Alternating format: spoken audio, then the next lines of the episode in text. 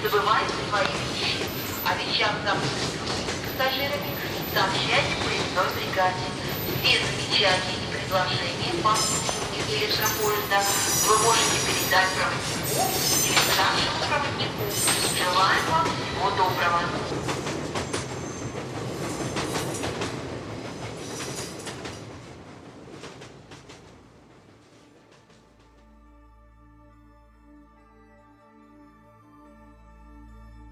Здравствуйте, уважаемые слушатели, с вами снова станция «Конечная», подкаст для смертных.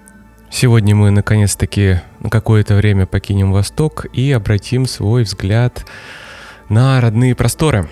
И сегодня я буду вам рассказывать о славянской мифологии, о том, как языческое славянство а, относилось к вопросу смерти, как оно взаимодействовало с ним. Прежде всего хочу сказать, что работать над этим эпизодом мне было крайне тяжело.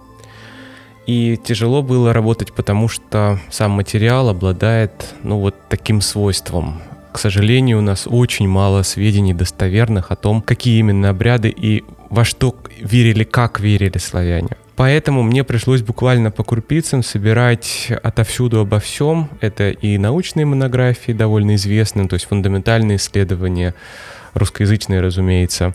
Это и научно-популярные статьи. Ну, в общем, я, как всегда, постарался сделать этот обзор очень подробным, интересным для вас.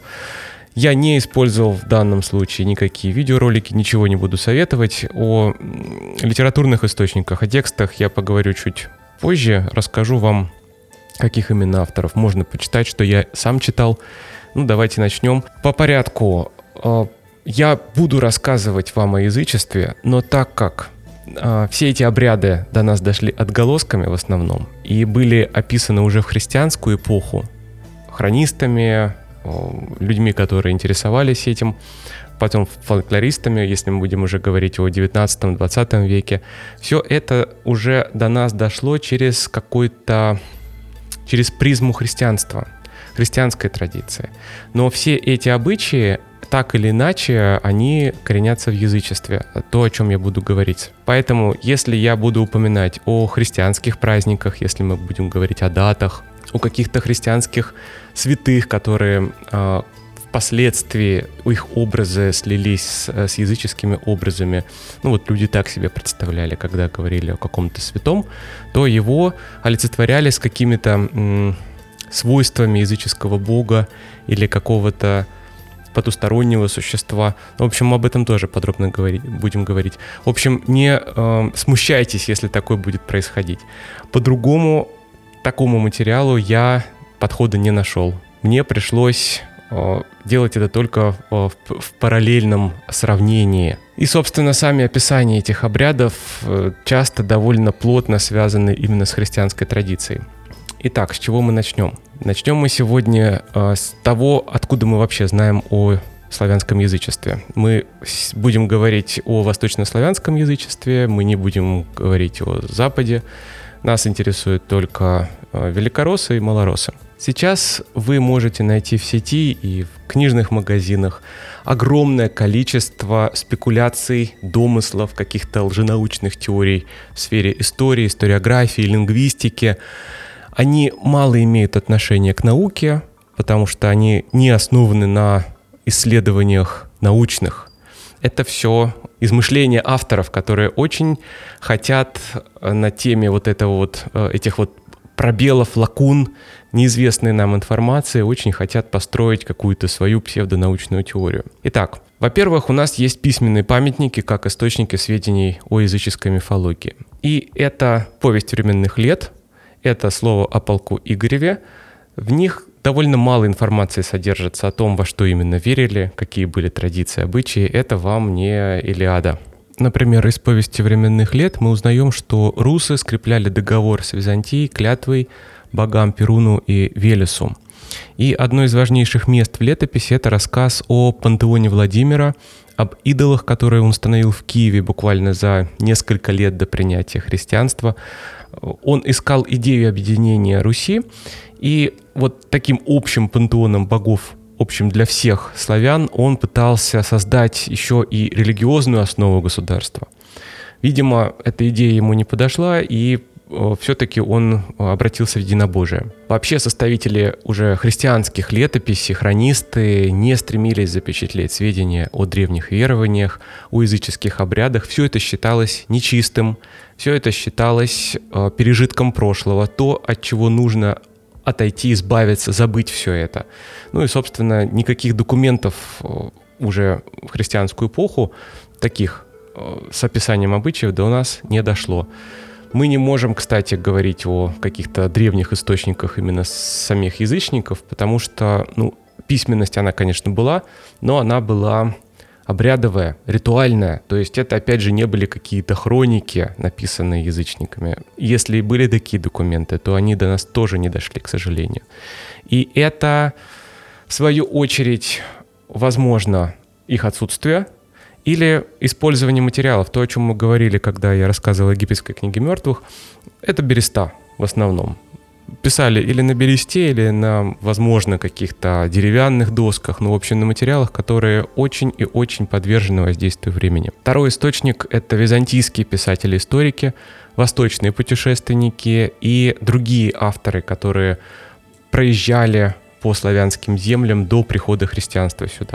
Третий источник — это фольклор, как очень хороший документ э, эпохи, который доходит до нас вот до сих пор каким-то эхом. Это самый богатый источник для исследования славянской мифологии. Сказки, былины, обрядовые песни, заговоры, они содержат отголоски древних мифов.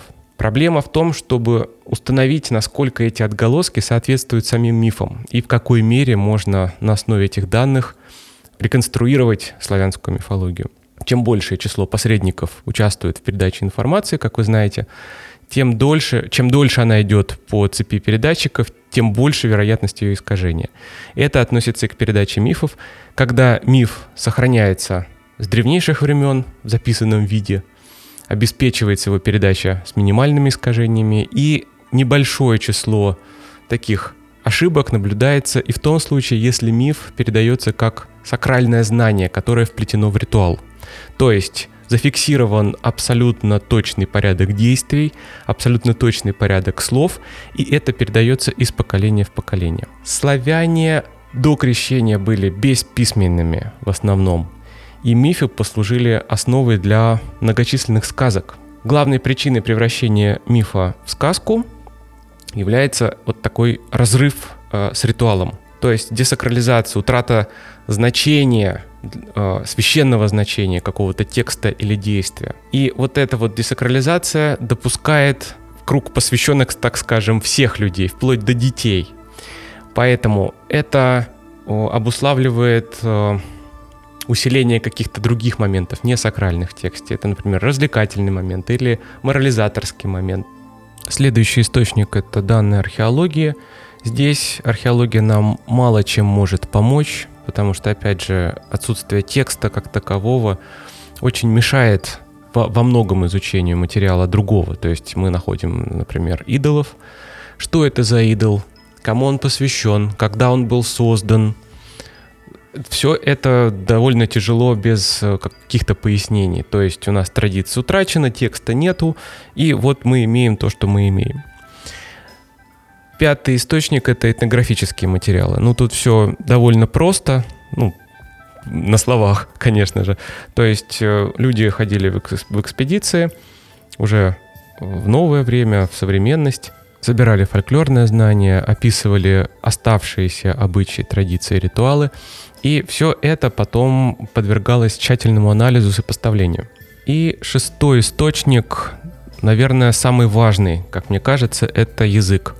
Без этимологии, истории семантики, славянского языка в нашем случае, изучение верований невозможно в принципе. Язык является основным носителем традиции, глубинной традиции, которая передается из поколения в поколение. И что самое интересное, мы очень многое пропускаем мимо ушей. Мы не акцентируемся на происхождении очень многих поговорок, каких-то присказок, то, что мы используем буквально каждый день. Но на самом деле это может иметь тысячелетнюю историю буквально. Это все прошло через века, через искажение новой верой, через искоренение старых обычаев, сохранившись в языке. И те материалы, которые я использовал для подготовки эпизода, во-первых, это работа Бориса Александровича Рыбакова, очень подробное, интересное историческое описание традиций, хотя эти работы буквально вот в конце 20 века подвергались критике, критиковали его и лингвисты, и историки, и историографы, обвиняли его в мифотворчестве. Возможно, но именно те работы, которые посвящены традициям и обычаям, если мы оставим в стороне, так скажем, желательную науку, да, то есть э, человек работал и он строил теорию, которая, ну, была ненаучной во многом. Так вот, если мы отставим в стороне все это, сосредоточимся именно на описании традиций и обычаев, перед нами действительно серьезные исследования. Второй источник – Александр Николаевич Афанасьев. В представлении он не нуждается. Кроме сказок, которые, как я уже говорил, несут в себе осколки мифов, он изучал фольклор в целом. И та работа, которую он проделал при жизни, она действительно потрясает. Тот объем исследований, тот объем текстов, проанализированный им, это все вызывает огромное уважение. Третий источник Елена Евгеньевна Левкиевская, филолог, которая изучает славянские языки и мифологию. У нее много статей, научно-популярных книг. Очень рекомендую почитать, если интересуетесь актуальной точкой зрения на славянскую мифологию. И наиболее, наверное, нашей теме приближенный исследователь – это Котляревский Александр Александрович – историк XIX века. Он был славистом, этнографом.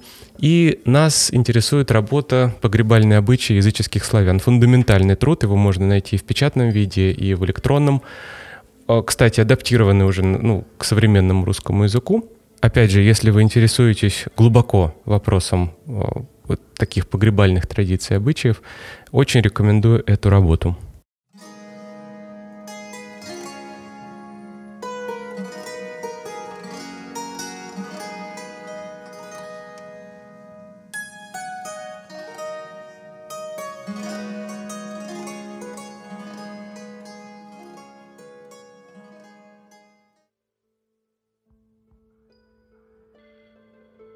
Начну я рассказ с древних времен. И прежде чем начать, я еще должен упомянуть о том, что славянская мифология прошла все положенные стадии развития мифа, развития верований. Это анимизм, это культ предков, стихийные божества и обожествление аспектов человеческого мира. То есть сначала люди верили, что мир вокруг них полон духов. То есть буквально каждое растение, каждый камень, каждое место, там гора, озеро, лес, все это имеет своих покровителей, и все это кишит незримыми существами. Далее возник культ предков, когда стали поклоняться ушедшим мертвым, верить, что они помогают живым, и их нужно как-то задабривать, чтобы они помогали и не носили вреда. Далее идут стихийные божества, ну это действительно очень яркая и обязательная стадия развития любой религии, когда начинают поклоняться силам природы. Солнце, небо, земля, дождь, ночь, все это находит своих покровителей. И последняя стадия, которая предвосхищает появление, возможное появление единобожия, это обожествление человеч, э, человеческого мира. То есть это любовь, война, смерть, семья, брак, все это тоже приобретает сакральное значение. И у этих явлений, у этих аспектов человеческой жизни тоже появляются свои божества. Итак, вначале у славян не было ну, вот, богов в полном смысле слова, это были духи. И духи не разделялись на добрых и злых, потому что, как мы сейчас можем судить по ритуалам, дошедших до нас, и добрым и злым силам поклонялись в одинаковой мере, их почитали – и не делили их по каким-то моральным качествам. Так вот, добрые и злые были берегини и упыри или навьи. Берегини были женского рода, они обитали на берегах рек, им поклонялись на берегах рек.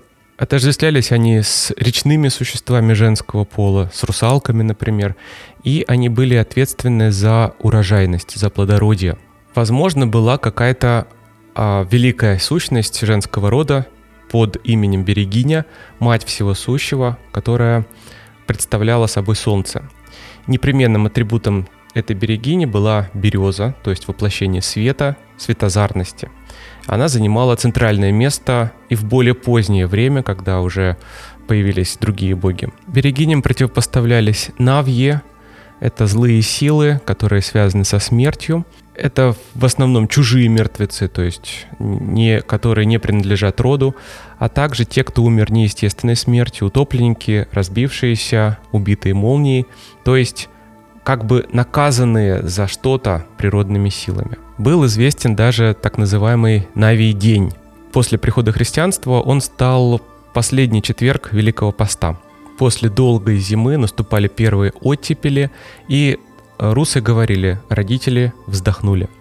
В Страстной четверг люди общались с предками, их встречали у ворот, во дворе разводили костры, чтобы как бы обогреть души родителей. А Нави встречали в нечистом месте, чаще всего в бане и старались их умилостивить.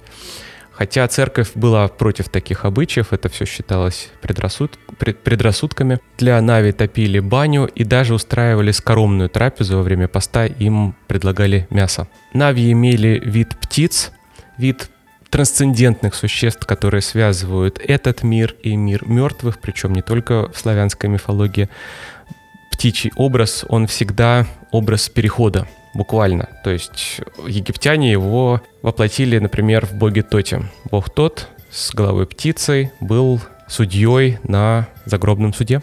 Навьи летают повсюду, несут людям зло. И вот в повести временных лет э, описывалась эпидемия в Полоцке. Там их описывали как мертвецы, которые скачут по улицам на невидимых конях. Навье бьют колочаны. Также был персонифицированный дух смерти, его называли Навной. Он похож на Нави тем, что он может наваливаться на спящего человека, оставлять на его теле синяки, и это предвещало скорую смерть. К Навьям близок еще и упырь. Это понятие было распространено в Малороссии, восточные славяне, русы не знали этого, не, не называли мертвецов упырями, мертвецов, которые могут возвращаться, наносить вред живым. Он предстает в облике налитого крови мертвеца или какого-то звероподобного существа, убивает людей, животных, высасывает из них жизнь, кровь. И позднее сложилось представление о том, что упырь рождается от связи женщины с нечистой силой. Русичи упырей называли умранами. Умран встает по ночам из могилы, обычно является беременным женщинам и пугает их представление о таких вот возвращающихся, блуждающих мертвецах э, распространилось на так называемых заложных покойников. К ним относили умерших насильственной смертью, мертворожденных, а также тех, кто по другим причинам умер молодым, не достигнув своего срока смерти положенного. И они продолжают жить вблизи людей до второй своей настоящей смерти. Обычай предписывал их не закапывать в землю, потому что она их не примет и вернет обратно как нечистое. Поэтому э, их оставляли на поверхности, закладывая сучьями, ветками, храня в дуплах деревьев. И если заложенного покойника положить в землю, то земля обязательно отомстит. Например, засухой, неурожаем, холодами. Заложенные покойники не подвергаются тлению, могут превращаться в других существ, в леших, водяных – девушки, заложенные покойницы в русалок. И во время зеленых святок, это седьмой четверг после Пасхи, по заложенным покойникам устраивали поминки, которые отличались общим весельем, сопровождались песнями, свистом, и э, в некоторых местах поминки сочетались с обычными захоронениями. На могилы бросали деньги, яйца в виде жертвоприношения, чтобы заложенные покойники не насылали болезни и не губили урожай. Мертвые обитали, конечно, не только в нашем мире, у них был свой. И славяне делили мироздание на две части. Видимый мир, то, что называлось Явь, и мир невидимый, мир, куда уходят мертвые, мир Нави – этот переход представлял собой переправу через водную или огненную стихию между этими мирами. Собственно, название рая у славян имеет очень древнее происхождение.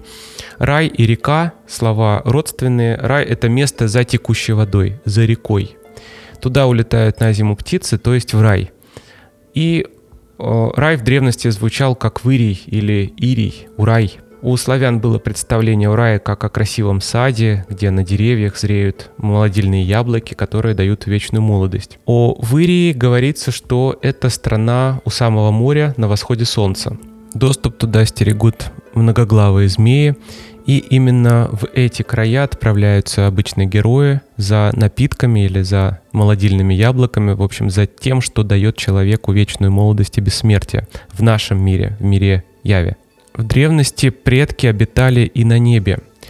Ключи от неба находятся у птиц, которые улетают на зиму, запирают небесные врата, уносят ключи с собой и, возвращаясь весной, отпирают их начинаются дожди, которые дают жизнь растениям. Хранителем ключей была назначена кукушка, галочка, и по другим вариантам сам Перун э, являлся хранителем ключей. Он просыпается с прилетом птиц, открывая небо, дает э, дождям пролиться на землю.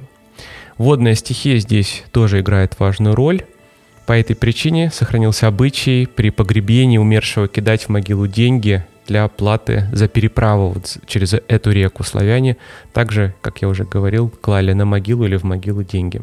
Живой человек не может проникнуть в мир мертвых. Преодолеть границу способен только исключительный мифический герой.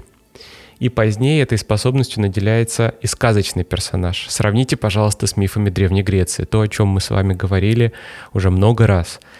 Только исключительный человек, доказывающий свою нечеловеческую природу может проникнуть в мир мертвых. И эта граница, которая отделяет свой и чужой мир, жизнь и смерть, очень мифологизирована, она наполнена образами.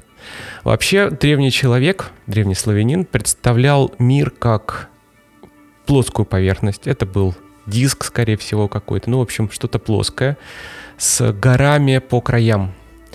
То есть славянские племена жили в центре, вокруг жили какие-то другие народы, обитали, все живые, кстати. Там не было, вот в этом э, мире не было места для чего-то злого, потустороннего, того, что пытается человека убить. Так вот, горы по краям, за горами, за долами находится мир чуждый, мир потусторонний, мир смерти. Сама Земля имеет конечную толщину, вот этот вот слой плоскости, да, в нем обитают мертвые, в нем обитают предки.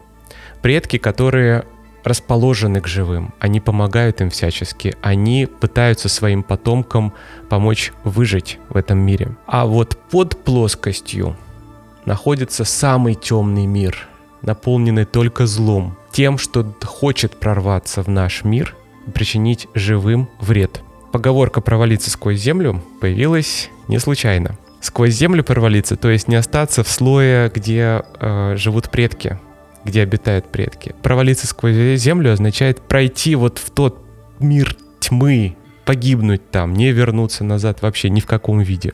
Итак, мир живых, явь отделена от Нави горами или каким-то непролазным препятствием, например, темным дремучим лесом. Кто у нас обитает на границе леса и жилого пространства? Это, конечно, Баба Яга. В древности Баба Яга была одной из мифологических персонификаций смерти. Она имела облик змееподобного существа, хтонической, хаотической природы. Это не была женщина, вот пожилая, как мы сейчас привыкли ее изображать. Это был действительно символ, губительный символ Земли. Скорее всего, именно она считалась хранительницей, хозяйкой мира мертвых, мира тьмы, и на ее принадлежность к темным силам указывает то, что она является слепой, то есть темной. И, как мы помним, у нее есть костяная нога. Опять мы вспоминаем мифы Древней Греции, не только. Опять у нас есть хтонический персонаж, который хромоног или увечен. Он э, с трудом передвигается по поверхности Земли. В ту эпоху, когда миф превратился в сказку, Баба Яга стала известна как старуха, колдунья, которая всегда готова вредить герою, хочет его всячески задержать, пожрать его, не дать ему исполнить его предназначение. Все, что вокруг нее, говорит нам о ее прошлом, о том, кем она была, чем она владела в мифе. Например, ее избушка окружена забором из человеческих костей. На заборе черепа вместо горшков. Вместо засова человеческая нога. Вместо запоров руки. Замок у нее выглядит как рот с острыми зубами. Баба Яга не одинока, у нее есть родственники, у нее есть три сестры Ягишны, братья или сыновья также у нее есть, 6, 9 или 12 главы змеи. Есть еще и сын Бабы Яги, Алешка «Короткие ножки». Или три сына еще упоминаются, Сини, Вези и Пузи, которые в сказках христианского периода уже отождествляются с чертями. В мифе возможно сближение образа Бабы Яги и образа Лиха Одноглазого, который э, выглядит как баба-великанша. Огромная, она живет в лесу, пожирает людей, спит на ложе из человеческих костей. Само лихо одноглазое не символизирует смерть, она только слуга смерти. Во время тяжелых эпидемий, больших несчастий люди разводили жертвенные костры на изображениях одноглазого женоподобного существа, то есть жгли не саму смерть, которую в таком случае следовало представлять в виде чучела, а того, кто ей способствует. И позднее лихо стало также воплощением плохой доли, горя, какой-то беды, которая может нагрянуть на человека.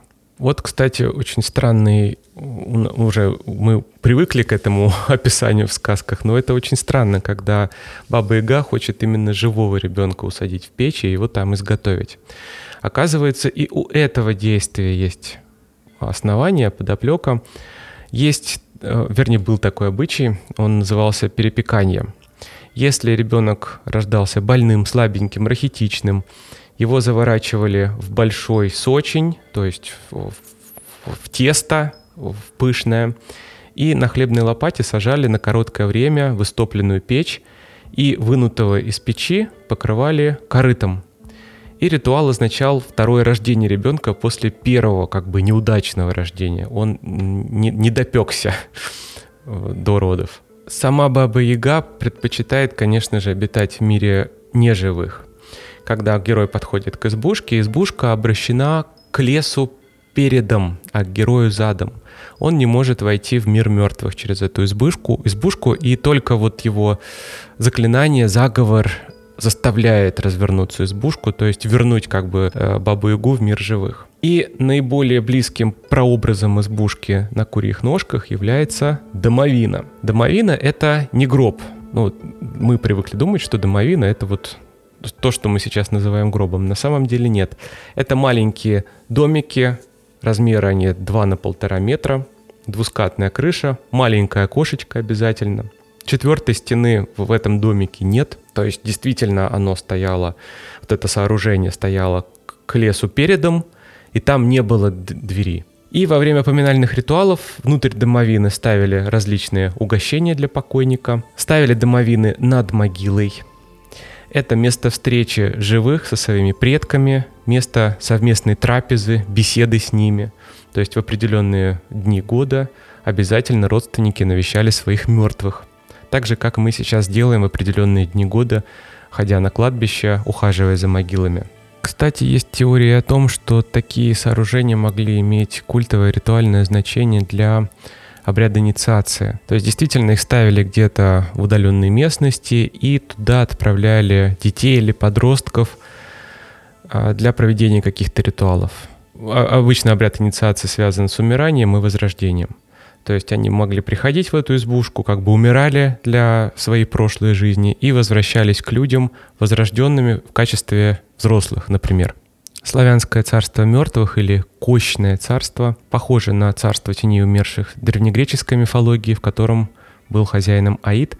Кощное царство древнерусской мифологии не соответствует христианскому аду или пеклу, где мучаются грешники. И вообще даже в христианстве представление об аде как месте, где мучаются души, довольно позднего происхождения. Оно было разработано уже церковниками, богословами, а в самой Библии ему уделяется очень незначительное место. Это противопоставление раю, противопоставление тому месту, где человек может обрести вечную жизнь и спастись. Злые силы находятся не внутри Земли, как я говорил уже, а под плоской землей по представлению славян. Они могут причинять страдания умершим, если живые родственники не совершают ритуалов поминовения, не соблюдают многовековых традиций по отношению к земле, к плодам, например, Детям на том свете не дают яблок, если родители пробовали их до назначенного срока 16 августа, до яблочного спаса. Яблочный спас также не является христианским праздником. Это языческая языческая дата. И эти вредоносные существа имеют отношение не только к умершим, но и, выходя из-под земли, могут набрасываться на живых. Именно от этого происходят болезни, эпидемии, неурожай. Хранитель кочного царства этого подземного мира является Кощей, бессмертный. Имя заимствовано из тюркского языка. Кошчи, то есть раб, слуга. И это э, слово встречается в слове о полку Игореве и э, в некоторых летописях. Кощей Бессмертный относится к персонажам, конечно же, демонической природы, является воплощением темных сил, злого колдовства, чародейства, хитрости. Он, как змей, играет роль хранителя сокровищ, похитителя красавиц земных, похищает женщин из нашего мира. Его злая природа подтверждается еще и тем, что в определенных ритуалах его сжигали. То есть сжигали его чучело, разбрасывали пепел по полям. Такие ритуалы очень широко распространены в период весеннего обновления Земли, когда сжигали чучела, воплощающие зиму или смерть, например, Морену, Масленицу, Кострому и других. Вообще славяне постоянно кого-то сжигают. Я об этом расскажу чуть позже, но действительно этот обряд сжигания, который до нас дошел только сейчас в виде сжигания чучела на Масленицу, очень популярен и был, ну, если не центральным, то знаковым обрядом многих главных праздников в течение года. Как и во многих других мифах, смерть нельзя уничтожить, победить. Ее можно только сдержать. Сдержать ее можно разными условиями, но вот смерть Кощеева, как мы знаем, заключена в яйце. Яйцо — это очень многогранный символ, это и символ мира, мироздания, это еще и символ возрождения. То есть э, яйцо должно уничтожиться, оно должно разрушиться, тем самым дать новую жизнь, то есть дать птенцу вылезти из самого себя. Смерть Кощея вот сосредоточена в таком вот живот, животворительном объекте. Плюс, как мы знаем, яйцо, оно не просто само по себе где-то существует, оно хранится в сундуке. Сундук у нас в утке, утка в зайце, заяц на дубе, дуб растет на острове Буяне посреди океана. То есть здесь и охраняют и тотемы, и стихии сами охраняют. И вообще все это находится на мировом древе, на дубе. То есть здесь само мироздание не дает смерти уничтожить все, развиться до такой степени, чтобы поглотить все. Сам Кощей обитает в Золотом дворце с окнами, хрустальными дверями, ему прислуживают слуги, у него есть, под его властью находится тьма, то есть войско. Кощей еще к тому же и музыкант – у него есть, кроме меча кладенца, еще есть замечательное устройство, которое называется гусли-самогуды. Звуками этих гуслей он убаюкивает человека до смерти. И этот образ очень близок к образу э, засыпания природы осенью, когда она готовится к зиме, когда она действительно замирает вот под воздействием какой-то силы, умертвляющей силы. Кстати, не один такой персонаж есть, который звуками очаровывает и буквально убивает человека. Есть еще у нас кот Баюн, который обитал на дубе. Вот кот ученый, который бродит на дубе том, это как раз кот Баюн. Своим мурлыканьем, урчанием он может усыпить человека до смерти.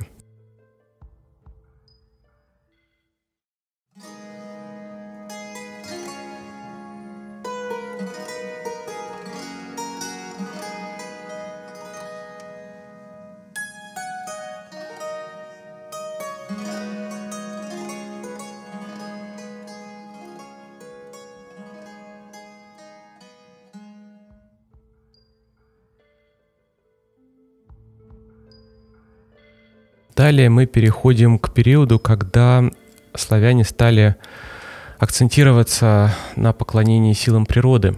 И здесь очень важно является то, что время у древних племен, народов не было линейным, как у нас, оно было цикличным.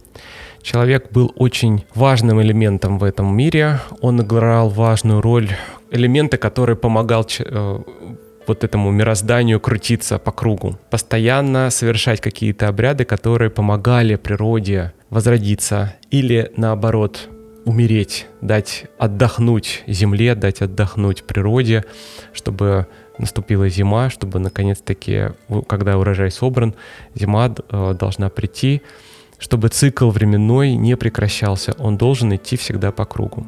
Так вот, божества очень были сильно связаны с этой цикличностью, и, например, как я, как я сказал уже, Кощей мог при, привести зиму, привести холода, принести смерть, и от них также можно было избавиться ритуалом нужно было провести ритуал, чтобы зима кончилась, чтобы наконец-таки пришла весна. И одним из таких ритуалов было сожжение масленицы.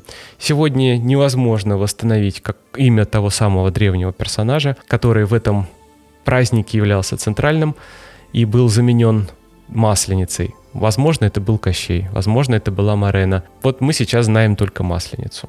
Она воплощает зиму, смерть и начало весеннего возрождения занимает очень важное место на протяжении всей масленичной недели.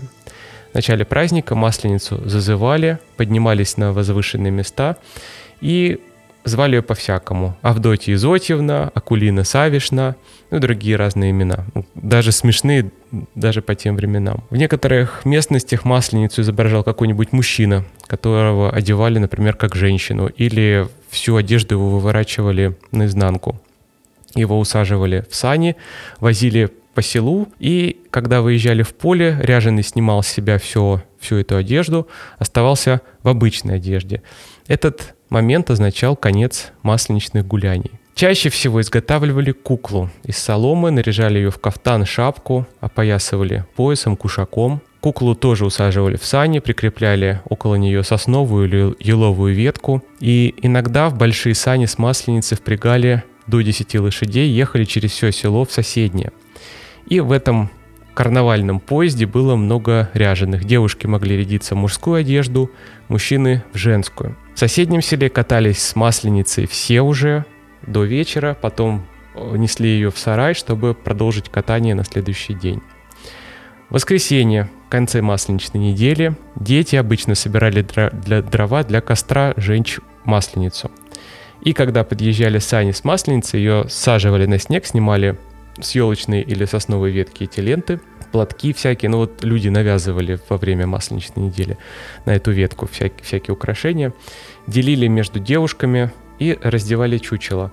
Чучело сжигали или разрывали, разбрасывали под ритуальные песни, очень веселые, задорные. Обычно они имели ярко выраженный эротический характер с матом, с скобрезными шутками, с непристойностями, в общем, со всем тем, что в обычной жизни, опять же, люди себе не, э, не допускали. Сочетание в Масленице и смерти, и вот этой вот надежды на новую жизнь повлияло на сохранившийся до нашего времени обычай поминать предков в конце недели. Иногда выпускают на волю птиц, сжигают старую солому или старые вещи какие-то, которые не нужны больше в быту, которые потеряли свою ценность, изжили себя. В этот день ходили на кладбище просить прощения у покойных, у родителей. Туда-обратно шли в молчание.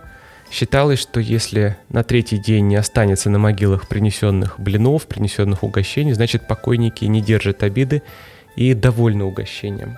Еще весенним праздником были русалии или русальная неделя – Праздник в память умерших у древних славян, поминальные дни, русальные дни, как их называли. Происходил праздник на Троицу, уже в христианской Руси. До этого неизвестно, когда, какие, какие были там границы для этой недели, но, скорее всего, был примерно такой же период. Это все привязано, опять же, к весне. В это время нельзя было устраивать какие-то общие работы совместные, нельзя было ходить в лес, купаться в реке, стирать белье, э, вообще покидать селение – выходить из дома ночью, потому что считалось, что русалки выходят из реки и бродят среди людей, могут даже с ними вступать какие-то контакты, я не знаю, полового характера или просто утаскивать с собой в реку, там, топить. Все это заканчивалось похоронами или проводами русалки. Обычно русалкой была молодая девушка, женщина, реже мужчина или даже пара, мужчина и женщина.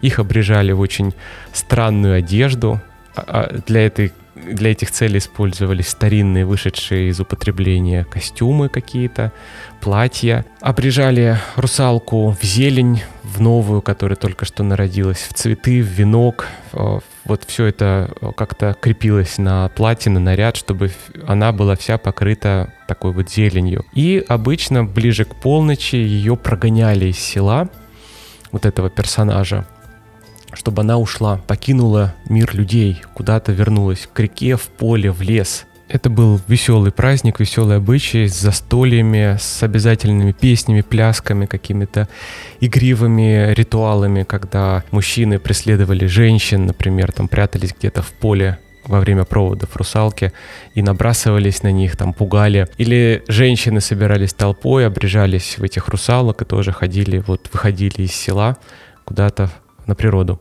Помимо похорон русалок существовали еще и похороны кукушки. Это чисто женский обряд, довольно грустный.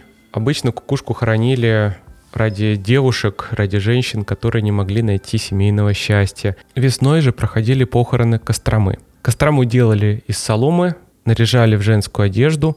Такую куклу называли, называли Кострубонька.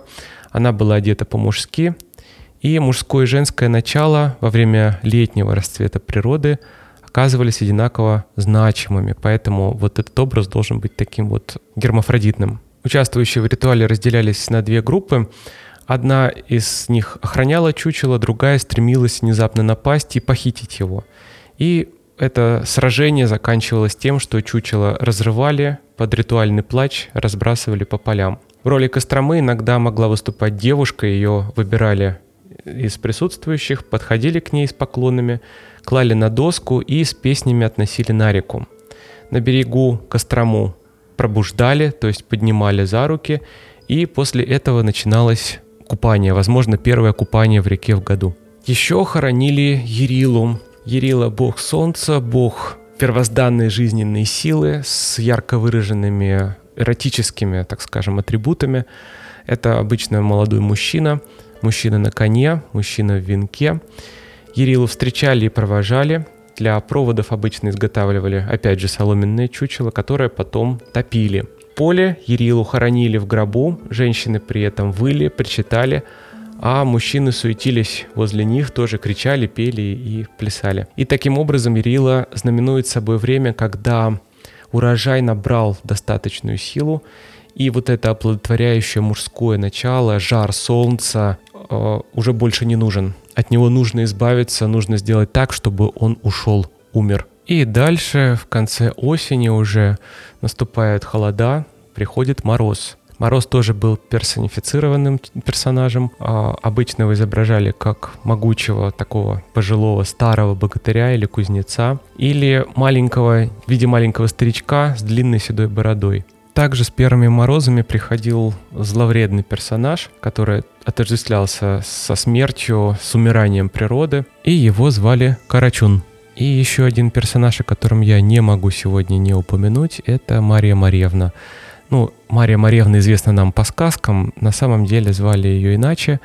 Это Мара или Марана, очень древнее божество, которое отвечало и за смерть, и за жизнь. Это воплощение ночи, зимы, у нее символ серп, которым она жнет жизнь. Это груда черепов и черная луна.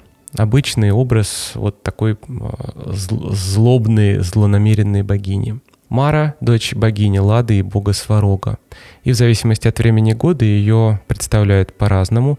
Осенью это девушка, зимой это старуха. Весной и летом ее нет, потому что ее ну, уничтожают на костре, как и всех остальных божеств зимы поэтому можем ее персонифицировать только осенью и зимой. Имя Мара и Марана происходит от слова «мор», и с именем этой богини, с песнями селяне обходили деревни, где начиналась эпидемия, умирали люди и животные. Они просили богиню забрать болезнь к себе в Навь. И изначально Марана, Марена олицетворялась как богиня жизни и смерти.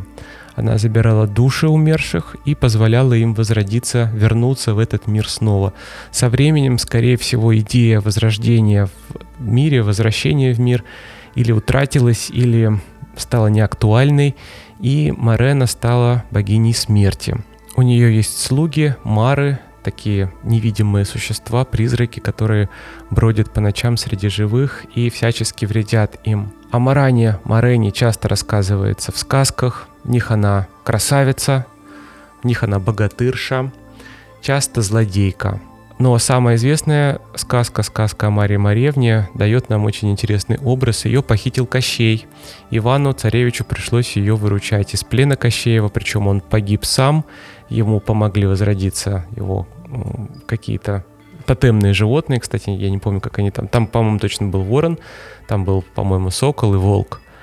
И они помогают Ивану возродиться, вернуться в мир живых и окончить вот это вот свое испытание, свой квест. Очень интересно здесь сближение образа Кощея и Марены с образом Аиды и Персифоны.